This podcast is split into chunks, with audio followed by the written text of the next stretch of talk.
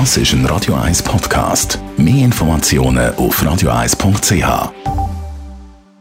Dr. Age. Der Vincenzo Paolino beantwortet die brennendsten Fragen rund ums Leben im Alter. Jetzt auf Radio 1. Heute reden wir aber über etwas, das im Alter je länger je mehr beschäftigt, nämlich ums Sterben. Und dass man eben nicht will sterben. Weil Vincenzo Paolino, unser Dr. Age, es gibt ja einen Wunsch, der wahrscheinlich so alt ist wie die Menschheit selber. Ewig, ewig leben, nie sterben.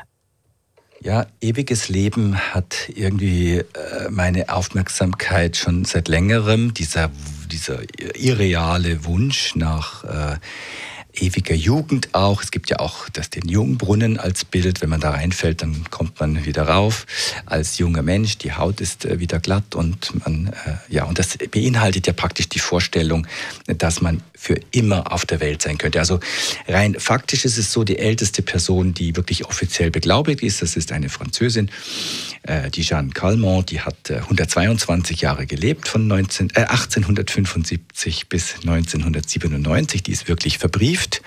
Und tatsächlich aller wissenschaftlicher Fortschritt zum Trotz hat man bis jetzt keine Verlängerung des Lebens über das hinaus hingekriegt. Es gibt verschiedene Personen, die sich da engagieren. Ähm, interessanterweise sind das sehr reiche Menschen, die in, im Internetzeitalter ihr Geld gemacht haben. So Peter Thiel zum Beispiel, der PayPal-Gründer, der mit Elon Musk eben äh, PayPal gemacht hat. Der kämpft mit seinem Geld gegen den Altersprozess. Dann der Larry Page, der Mitgründer von Google, die gründen Firmen, suchen nach Mustern in Daten, versuchen alternde Zellen zu eliminieren und, und einiges mehr. Ein, einer sagt auch, ja, die Digitalisierung ist der Ausweg. Der Mensch avanciert zum Cyborg, indem man immer mehr Teile des Menschen durch künstliche Bausteine ersetzen kann. Und dann kann man ja, wenn man das alles macht, kann man ja wie die biologischen Grenzen überwinden und vielleicht sogar den eigenen Mind, also der, der, die ganze, das ganze Bewusstsein in die Cloud hochladen und wo man dann ein rein digitales und unsterbliches Leben führen würde.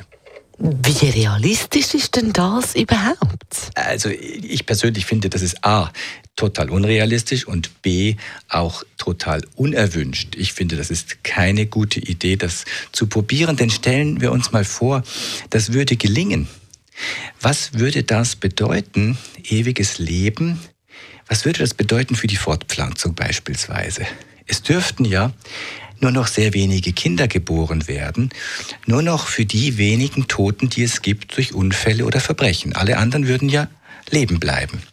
Und wer darf denn dann Kinder haben? Wer darf keine Kinder haben? Was wäre eine Gesellschaft mit so wenig Kindern, wo Neues wahrnehmen und Neues äh, wagen? Wir würden ja wie erstarren. Und auch im Punkt Beziehungen muss man sich fragen, würden wir wirklich jahrhundertelang mit demselben Partner zusammenbleiben? Und schließlich, ähm, das ist der Aspekt der Langeweile. Also ich kenne das manchmal von mir schon.